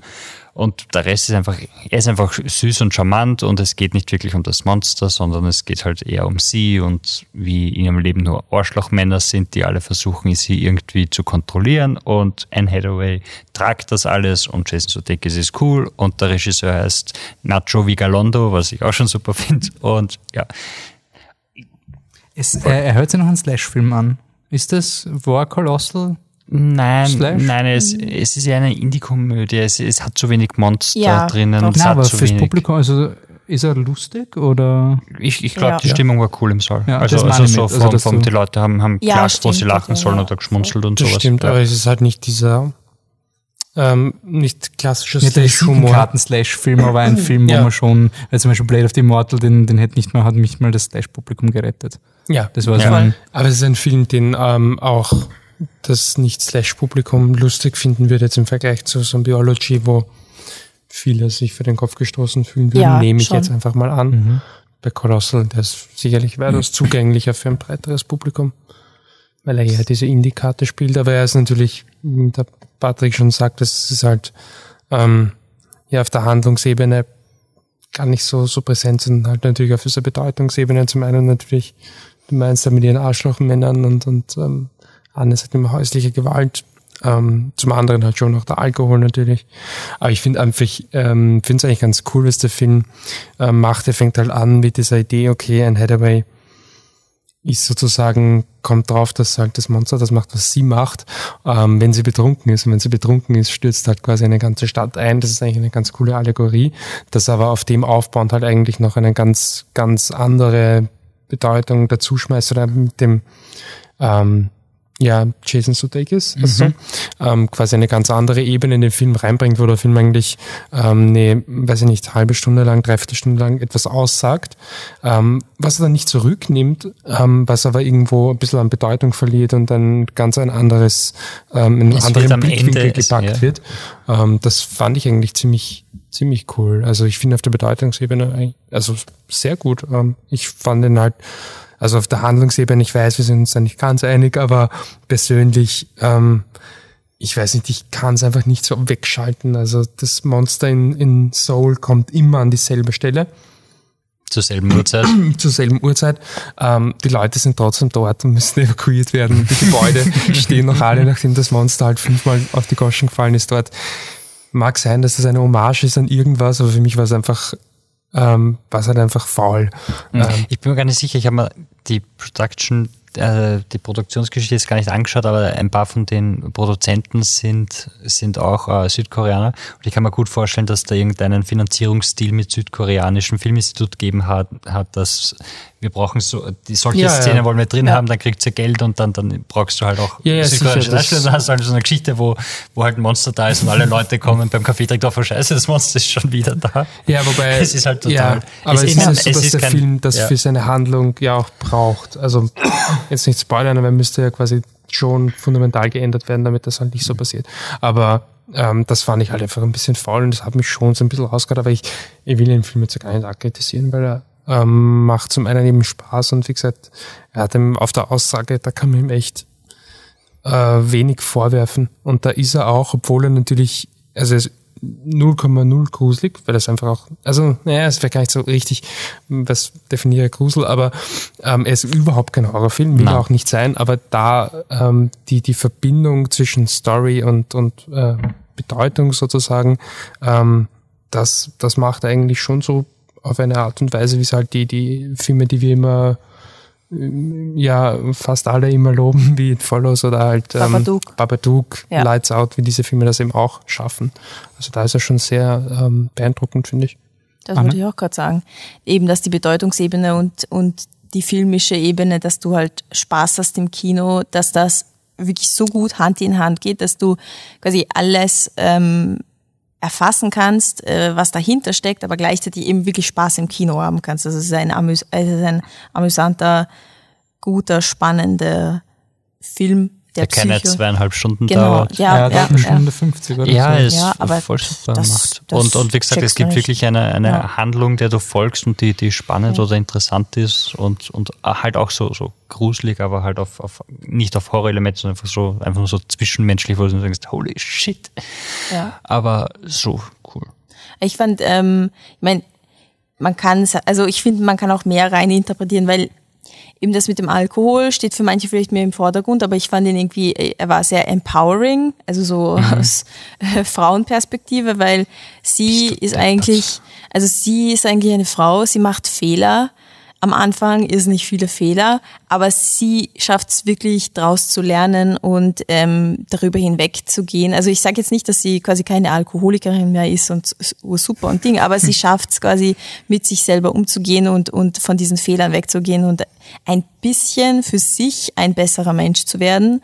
Und die Typen um sie herum sind alles Loser und Arschlöcher eigentlich, weil die, entweder entweder sie sie schauen zu und sagen nichts oder sie sind die die Aggressoren und ähm, wollen Kontrolle über sie ausüben, obwohl sie sie ja lieben oder gern haben. Also es, es ist wirklich. Ähm, es gibt ein, keinen guten Mann es gibt in diesem keinen Film. Guten Mann in diesem Film nein. Und es gibt so eine heftige Szene einfach ja. nur, wo sie mit ihrem Ex-Freund quasi redet, der, der will, dass sie Hilfe bekommt und so, so eigentlich so, so der gute Freund, der sich quasi um sie kümmert und er will, hey, bitte hol dir Hilfe und es ist jetzt genug und du brauchst jetzt Hilfe und, und nachdem, wenn du Hilfe hast oder dir das kalt geholt hast, dann können wir wieder zusammen sein. Da gibt es eine Szene, wo er sich so fertig macht, wo ich im Kino sitze und mir denke, fuck, ich könnte jetzt heulen. Und wenn ich an ihrer ja. Stelle dort wäre, wie er sie einfach nur fertig macht und niedermacht und sie so, hey, schau, ich habe mein Leben auf die Reihe gekriegt quasi oder ich, ich mache Fortschritte und da steht da so, nein, machst du nicht, weil das, das, oh, schau dich an, wie toll du bist, was ist dein Job, bla bla. Und du sitzt nur da und willst heulen, weil das so furchtbar ist. Ja, das ist einfach so öfter solche Szenen. Ja, es ist einfach nur so heftig, was, ja. was der Film quasi so macht, obwohl er so eine funny Indie-Komödie ja, ist. Und das ist wirklich ein cooler Film. Also ich ja. finde ihn echt richtig gut. Ich glaube schon, dass man ihn, ähm, dass man ihn jetzt wahrscheinlich overhypen, weil gar nicht ja. da jetzt so irgendwie diese offensichtlichen Probleme hat, aber wenn man quasi sagt, hey, das ist Bedeutungsebene cool, ich finde, das ist schon das, was den Film auszeichnet. Also ich finde ihn schon auch, auch ganz lustig und, und nett zum Anschauen. Ähm, aber ich weiß nicht, ob ich ihn nochmal schauen würde, weil ich schon das Gefühl habe, ich habe eigentlich jetzt schon alles von dem Film. Ja, es ist nicht so. Und auch nicht, so. nicht weil er jetzt so bedrückend ist oder so. Das find, also das, das wäre jetzt will mich jetzt nicht abhalten, aber Das es ist wissen wir. ja ist eh bedrückend. ja, es kommt jetzt falsch rüber, wenn man den Film gesehen hat, aber aber ich meine ja, Nein, das ist du jetzt hast, am du Ende hast, du hast gehst das alles nicht- nicht aufgenommen, wenn du ihn einmal Also gesehen ich hast. weiß nicht, Ja. ich, Ich- werde ich ihn, glaube ich, öfters. ja, aber ich glaube, wenn es in einer Zeit, äh, ich glaube, du hast nichts Neues, du entdeckst nichts Neues Ich mehr. kann es mir auch nicht Ich will vorstellen. nur noch, Weiß man nie, aber ich ja, ich meine, nicht. wir könnten mal ein Spoiler-Segment oder so irgendwas drüber machen, weil ich finde es auch cool, weil er hat wirklich voll viel in den Dialogen. Also der Film hat so geile Dialoge, einfach nur, Ja. wo, wo wirklich so am Anfang eben deine Typ versucht, sie zu küssen, das ist kein Spoiler, und der andere steht halt auf und, und fährt ihn voll nieder und dann sagt halt so irgendwas so ein muss ich dir schon wieder in den Arsch treten und denkst du so, wow, und dann macht halt so der Film so unterschiedliche Ja. Türen auf, wo es hingehen könnte und entscheidet sich halt für einen und da ist er schon sehr, sehr stark, weil du halt wirklich so auf einmal so eine Möglichkeit hast, so, okay, das könnte jetzt in die Richtung gehen. Also entweder deiner Typ macht sich dauernd an Frauen ran, die das nicht wollen, oder der andere ist irgendwie komisch besitzergreifend jetzt und du weißt nicht, wo es hingeht und dann denkst, Ja. ach nein, das sind eh sympathische Typen, das war nur irgendwie eine Szene und dann entwickelt sich der Film halt weiter und du denkst, oh nein, nein, das war am Anfang schon da und so. Aber ich glaube schon, dass einmal anschauen, so, dass du das, was du mitnehmen sollst, Das schon, ja. mitnimmst und du kannst nochmal, wenn es dir taugt, aber musst nicht. Genau, ich finde mehr aus, aus, aus Fancy, weil es Ja. ein cooler Film Ja. ist, für mich persönlich. So, dann haben wir die Filme erledigt und es gab dann noch ein anderes Highlight, nämlich John Waters war der Stargast des Slash Film Festivals und mich und Anne haben sie da schon Karten gecheckt gehabt, ohne Ja. wirklich zu checken, dass es mit dem Slash Film Festival zu tun gehabt Das hat am Anfang, oder? haben wir Vor Monaten, wirklich, wirklich vor Monaten. Monaten gecheckt, ja. Die ganze Zeit im Wallet die Karte gehabt, immer so, ah ja, irgendwann im Zum September ist das, ja. irgendwann im September ist das. Okay, also wer ist John Waters und warum habt ihr euch darauf gefreut? Also Der er hat in Chucky 5 mitgespielt, by the way. hat ihm sicher Also, getaugt. gell? John Waters ist der Schauspieler aus Chucky Richtig. im Oberlippenbart. Ähm, ja, da werde ich wohl äh, einspringen, weil ich glaube, ich bin von uns beiden, also der Michi, ich finde es cool, dass er mitgegangen ist, obwohl er noch nie einen John Waters Film gesehen hat, außer jetzt Doch, Hairspray. Ja, okay, gut. Okay. Außer Ähm, Hairspray, das Musical. Ja, richtig. Ja, ähm, ja aber ich ähm, würd, also John Waters ist ein Regisseur, ein amerikanischer Trash-Film-Regisseur, der in den 60ern und 70ern, 70ern vor allem ähm, ja seine heute sozusagen Kultfilme gemacht hat. Was ist das Besondere dran oder warum, warum erinnert man sich noch immer so gut dran? Ähm, weil auch, weil die Divine oder der Divine, muss man korrekterweise sagen, mitgespielt hat, ähm, ein ähm, Drag Queen Schauspieler, also überhaupt nicht nicht transgender, nicht transsexuell, sondern ähm, wirklich in Drag, ein Mann in Drag und ähm, der auch in Drag gespielt hat in den Filmen, muss man dazu sagen. Ähm, irrsinnig, also die, die Filme sind, ja, wie soll ich sagen, also wenn du noch nie einen Trash-Film gesehen hast, solltest du, also ich weiß nicht, ob du damit anfangen solltest, mit, mit Mondo Trash Show oder ähm, Female Trouble oder so, weiß ich gar nicht, ob du das anfangen, weil ich glaube, das wird würde dich voll raus sein und würdest dir denken, warum schaue ich den Scheiß überhaupt? Es ist halt null Budget, wirklich, also ich, ich weiß nicht, fünf Dollar oder was, äh, Budget so auf die Art, Laienschauspieler, ähm, den du anmerkst, dass sie halt gerade irgendwas reden, ah, irgendwie trotzdem super geil. Also ich finde seine Filme echt klasse. Ähm, er ist, er ist ein, jetzt ganz klischeehaft gesagt, ein Frauenversteher. Also in jedem seiner Filme ist eine extrem starke Frauenfigur, oft gespielt durch die Wein, aber auch durch andere Laiendarstellerinnen, ähm, die einfach, ja, die einfach krass sind. Die, die hauen so richtig rein oder werden halt unterdrückt von Männern, aber die, die kämpfen sich durch und sind hart und schimpfen und sind narrisch und alles, also so richtig, richtig geile Frauenbilder irgendwie. Ähm, vielleicht anfangen würde ich, ähm, wenn man wenn man Musicals mag, mit Hairspray vielleicht mit dem Klassik, also Original, oder ähm, würde dann mit äh, na Polyester, Polyester anfangen. Ähm, Polyester ist einer seiner zugänglicheren Filme. Da geht es auch um eine Hausfrau, die unterdrückt wird von ihrem Mann und halt missverstanden ist und so, auch gespielt von Divine, großartig. Und das Coole an dem Film, es war früher ein Odorama, das heißt, man sieht immer noch die Zahlen in dem Film, weil es gab so eine Karte, wo du aufkratzen konntest und halt Gerüche, also bei, in einer bestimmten Szene Gerüche und wer halt John Waters so ist. Polyester steht halt, also wenn ihr dieses Material in einem Second-Hand-Shop schon mal in der Hand gehabt habt, von Blusen und so, das ist halt das Material, wo du schwitzt, obwohl du vielleicht nie in deinem Leben geschwitzt hast, aber da schwitzt du und da stinkst du in dem. Und genau das wollte er da, damit ausdrücken. Also einfach die Stinkegerüche tut er halt in seinem Odorama ähm, verewigen, auch ist nicht cool. Und ja, John Waters ist einfach eine leibernde Sau.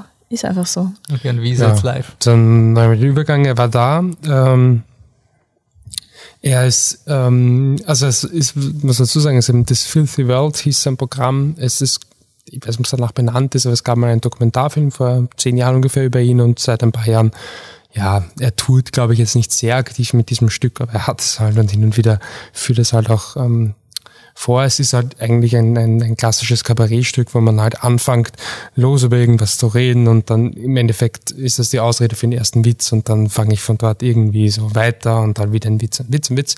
Ähm, der versucht äh, quasi als Rahmenhandlung, aber wirklich sehr, sehr, sehr lose ist es, ähm, naja, kann es mal biografisch nennen. Er, er sucht sich immer wieder solche ähm, äh, Sachen, hauptsächlich seine alten Filme. Also sagt dann, keine Ahnung, ja, und dann haben wir den Film gemacht. Und erzählt schon wirklich Wissenswertes, ja zumindest für Fans oder halt einfach nette Anekdoten, ähm, verbindet sie halt immer wieder mit einem Schmäh, der auch dann durchaus auch auf die heutige Zeit abzielt etc. Ähm, ich, äh, ich fand ihn ist nicht sympathisch, ich fand ihn cool, ich habe sehr viel gelacht. Ja. Es gab einige Witze, die ähm, weit unter der Gürtellinie waren, aber nie blöd, sondern halt immer so wirklich clever waren und ähm, wirklich Spaß gemacht haben. Ähm, ich ich finde ihn halt er redet halt wirklich, also es ist so, dass der wirklich kaum mal eine Pause macht. Er lässt das Publikum nicht einmal gescheit lachen und er macht schon weiter und weiter und weiter. Es ist wirklich etwas, wo vielleicht, wenn man das, keine Ahnung, auf DVD schaut, mal zwischendurch auf Pause drückt und durchatmet ähm, was du halt live nicht machen kannst. Aber es ist wirklich irrsinnig lustig und, und, und äh, live hat mir sehr gefallen. Ich habe mir vielleicht gewünscht, dass es so ein bisschen mehr, ähm, ja, muss gar keinen Bogen haben, aber dass es so einen Rahmen hat, dass man sagt, so das ist die Aussage, ja, oder halt, ähm, es geht halt irgendwie, also glaube ich, ein sehr ja, liberaler Mensch im Sinne von, dass er halt quasi wirklich allen Subkulturen, glaube ich, mehr als offen gegenübersteht und sich halt eigentlich wirklich interessiert, quasi auch, wie sich diese Subkulturen verändern und ähm, quasi sogar ja Verständnis hat, wenn halt jemand quasi nicht liberal ist oder wenn wenn sich ähm, ja Transgender-Kulturen ändern und und so weiter. Wurscht, ähm, geht so sehr ins Detail, aber ein sehr, sehr offener Mensch und das ist schon irgendwie so, das kommt ihm auch rüber, so quasi allen halt keine Vorurteile, bla, aber nicht stark. Ich finde, es war ein bisschen, also wenn so Revue passieren lässt, es war ein bisschen bla. Aber es war ein sehr, sehr lustiges Bla und er ist sehr charismatisch und nachher gab es ein Q&A und die Fragen konnte er teilweise nicht erwarten und trotzdem gibt er Antworten, als hätte er ein Programm dazu geschrieben. Ja, also es ist echt, ähm, ich gesagt, das Q&A darf jetzt locker noch eine Stunde dauern ja. und ich war super unterhalten. Ähm, hat echt ähm, Spaß gemacht. Also und nicht enttäuscht von deinem Idol.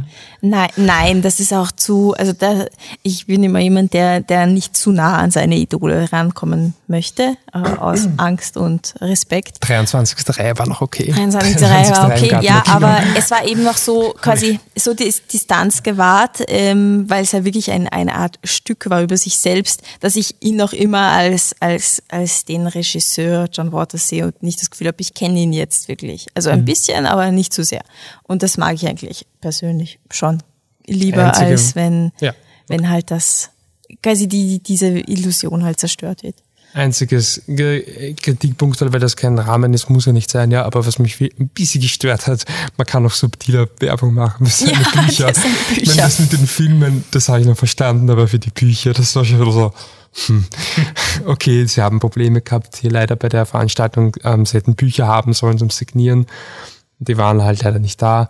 Äh, also man konnte kein Buch kaufen hier, was, was die Idee war, aber weiß gar nicht, ob ich es wusste, im Normalfall, das stand halt alles drin im, im, im, im Programm. Du brauchst keine Werbung für dein Buch machen. Setz dich, wie du das eh vorhast, nachher hin und unterschreib und es kauft jeder dein Buch. Ernsthaft. Das, ja. das finde ich immer so ein bisschen blöd, wenn es bei einer bezahlten Veranstaltung halt irgendwie Werbung noch so ins Gesicht. Aber mein Gott, das ist wirklich ein kleiner. Und er hat sich eben dann, ähm, wir mussten dann gehen, weil Anna eben ihren Idol nicht zu nahe kommen Mm-mm, möchte. nein, Aber nein. Ähm, er hat sich dann im, im Gartenbaukino, es ist ganz in der Nähe, quasi am Gang draußen, hat er sich dann quasi hingesetzt und signiert.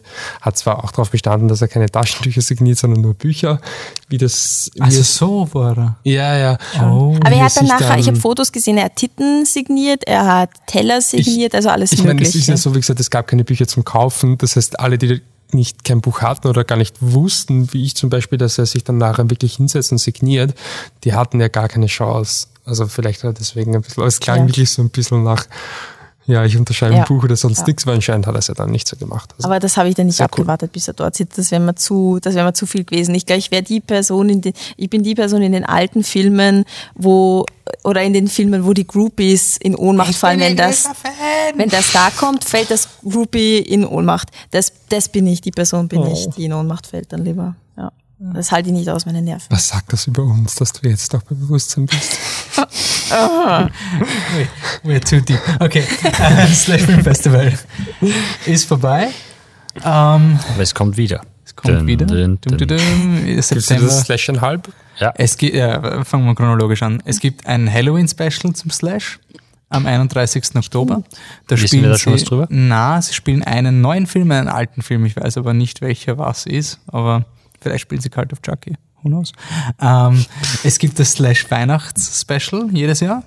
Das ist auch, es ist alles im Filmcasino. Wir, also Gartenbaukino ist immer nur das Opening und im John Waters. Und dann kommt das Slash ein Halb im April, quasi zur Halbzeit. Da zum Beispiel letztes Jahr haben wir uns da Shin Godzilla, Godzilla angeschaut. Ähm, und dann, das Jahr drauf gibt's dann wieder schön Slash. Es dürfte anscheinend das erfolgreichste Slash gewesen sein von den Verkäufen oder sowas, ähm, was uns sehr freut. Gut, dass das Festival weiter äh, existiert. Danke dem Markus Keuschnig und seinem Team für die viele Arbeit, für die viele Liebe im Detail und auch, dass sie uns da einige Screenings auch ermöglicht haben. Ähm, noch etwas für Slash oder können wir schon unsere schamlose Werbung anfangen reinzupfeffern? Ich weiß nicht, ob es sich zeitlich ausgeht. Ich will jetzt nicht mit äh, Handysignal die Dings stören, nur weil, weil ich nehme an, Horrorfans hören das irgendwie. Ja, äh, ich glaube, es gibt ähm, hier im Gartenbaukino auch noch eine Art Horror-Special, ähm, ein Tribute an den George A. Romero. Ähm, ich meine, The Night of the Living Dead ist nicht der bestgealtetste Film aller Zeiten, aber ähm, Ach, jetzt, jetzt fällt es mich ein. Wisst ihr so, also sie, sie bringen davor ein, eine Art Live-Programm, das irgendwie ganz apeshit die crazy ist. Zu, zu mir der Musik wird der zusammengeschnitten oder so. Es ist der irgendwie, Film. ist live, muss, es, es klingt wirklich, also wenn man sich für Giorgio Romero und so interessiert, dann auf die, jeden die, Fall. die Filmmusik irgendwie aufgepeppt und dann dazu. Irgendwie so ganz Aber ist Night of the. Living Dead ist ja einer der wenigen Filme, den man legal vertreiben kann, weil es ja keine Rechte gibt. Jeder kann den Ah, ja. Film schneiden und vertreiben ohne, ohne legale Repercussions ich quasi. glaube, das haben sie eben auch da gemacht. Also falls das jemanden interessiert, das können wir vorstellen. dass da- Also wenn man ein großer Fan ist, dann hört sich das nach viel Spaß an. Ja, Ja, also für alle anderen klingt es ein bisschen anstrengend, aber sicherlich originell und mm, sowas sieht man wahrscheinlich nicht oft. Das wollte ich nur. Cool. Wo, wo wir schon beim Gartenbaukino sind, genau. vielleicht habt ihr, wenn ihr uns regelmäßig hört, habt ihr vielleicht den Eindruck gekriegt, dass wir alle hier heute ein bisschen so ehrfürchtig reden und so mit gepresster Stimme. Das liegt daran, dass wir im Kinosaal vom Gartenbaukino aufnehmen durften und ein bisschen Angst haben vor der Akustik in Oder diesem vielleicht Raum. hat, habt ihr unsere Insta-Story gesehen. Ist wahrscheinlich, ich habe sie nicht gesehen, weil ich bin zu alt für Instagram. Auf jeden Fall äh, kommt Passt nicht mehr rein. kommt nicht. Ja. Nächste Woche kommt ein Interview mit Norman Schettler vom Gartenbaukino, weil ja Dunkirk in äh, 70 mm im Gartenbaukino läuft. Da wird es einen kleinen Special-Podcast geben. Das ist jetzt unser 98. Podcast. Ihr könnt zählen. Der nächste ist der 99. und dann kommt der 100. Der 99. wird Blade Runner Heavy sein. Gibt kein Embargo, oder? Bei Nein. Blade Runner? Nein. Ihr habt ihn Nein. gestern gesehen. Ja. Der. Podcast sollte an dem Tag rauskommen, wo Blade Runner auch in den Kinos läuft. Also kann ich mich darauf freuen? Anne? Willst du das jetzt hören? Ja, nur kurz, ganz kurz, ein ganz kurzes Snippet. Äh. Freuen, freuen ist mit Sicherheit das falsche Wort. Ja, genau. Weil er sehr, ähm, er ist ein langsamer Film, wo sicherlich sehr, sehr viel drinsteckt, aber man muss schon wissen, auf was man sich einlässt. Vielleicht ein bisschen was lesen drüber vorher, weil er wirklich, ähm, Ich glaube, er versucht nicht wirklich Spaß zu machen, oder? Ich glaube, Nein, das, Nein. glaube das ich ist nicht. kein er, Vorwurf. er, hat das, er, hat, er hat die Geschwindigkeit vom Originalfilm ungefähr so. Und ist eine Stunde länger als das Original. Ja, genau. Genau. Also da, das muss man wissen. Ja, was soll ich dazu noch sagen? ich habe äh, Hier passieren sehr komische Dinge, falls ihr ich Ja, weiß wir sind- das sind- rausschneiden. Nein, warum? Jetzt sind jetzt schon dürfen wir fertig. das nicht. Ja. Ähm, auf jeden Fall schaut es euch an und schaut es einfach für, wenn nur fürs Visuelle, dann schaut es fürs Visuelle. Okay. Auf jeden Fall, unser nächster Podcast wird nicht nur Blade Runner haben, aber vor allem Blade Runner. Es kommt auch Fuck You Goethe 3. Ähm, Yeah. Und ähm, boah, das ist echt schwierig, sich da jetzt zu konzentrieren, weil in dem Kinosaal Komm, wird halt gerade durch, halt irgendein Bildcheck gemacht. Ähm, auf jeden Fall beim, beim Blade Runner Podcast werden uns die Kollegen von Lichtspielplatz auch noch ähm, äh, zu Gast sein. Und danach kommt schon unser 100. Podcast, 100 Jahre Flip the Truck und es wird wahrscheinlich Anfang November sein. Also schaut, räumt euren Kalender frei, da ist die Biennale gerade aus, da wird es was geben hoffentlich. Ich werde gar nicht glauben, was es da geben wird. Wir werden Ja. selbst überrascht sein, was es da gibt. ähm, es gibt T-Shirts auf jeden Fall. Vielleicht nicht bedruckt, vielleicht einfach nur weiße T-Shirts. Aber Vielleicht es mal wird ich was auf, drauf, Es wird auf jeden Fall irgendeine Form von T-Shirt geben. Und damit sage ich danke fürs Zuhören und bis zum nächsten Mal. Ciao. Tschüss. In der Kunstfilm. Das ist der Anfang von Happy End, oder? Das ist der Haneke. Fix. Ach Gott, ich bin so Also froh, geht die wir Festplatte wieder? sehen. Sollte man den nicht nachholen? Du kannst ihn gerne nachholen. Amur war gut. Eh. Amour hat aber auch auf Cannes gewonnen im Vergleich zu dem Film. Also, wir waren, ihr kennt den Drill, bis zum 100. Jubiläum habt ihr Zeit, ähm, noch äh, Goodies-Bonus von uns zu bekommen. Und weil da gerade ein Haneke-Film anscheinend getestet wird im Gartenbaukino, schickt uns eine Kurzreview zum Haneke-Film, weil wir haben ihn nicht gesehen und sagt uns, ob er gut ist. Und zwar egal welcher. Irgendein Haneke-Film. Passt. Danke fürs Zuhören. Ciao.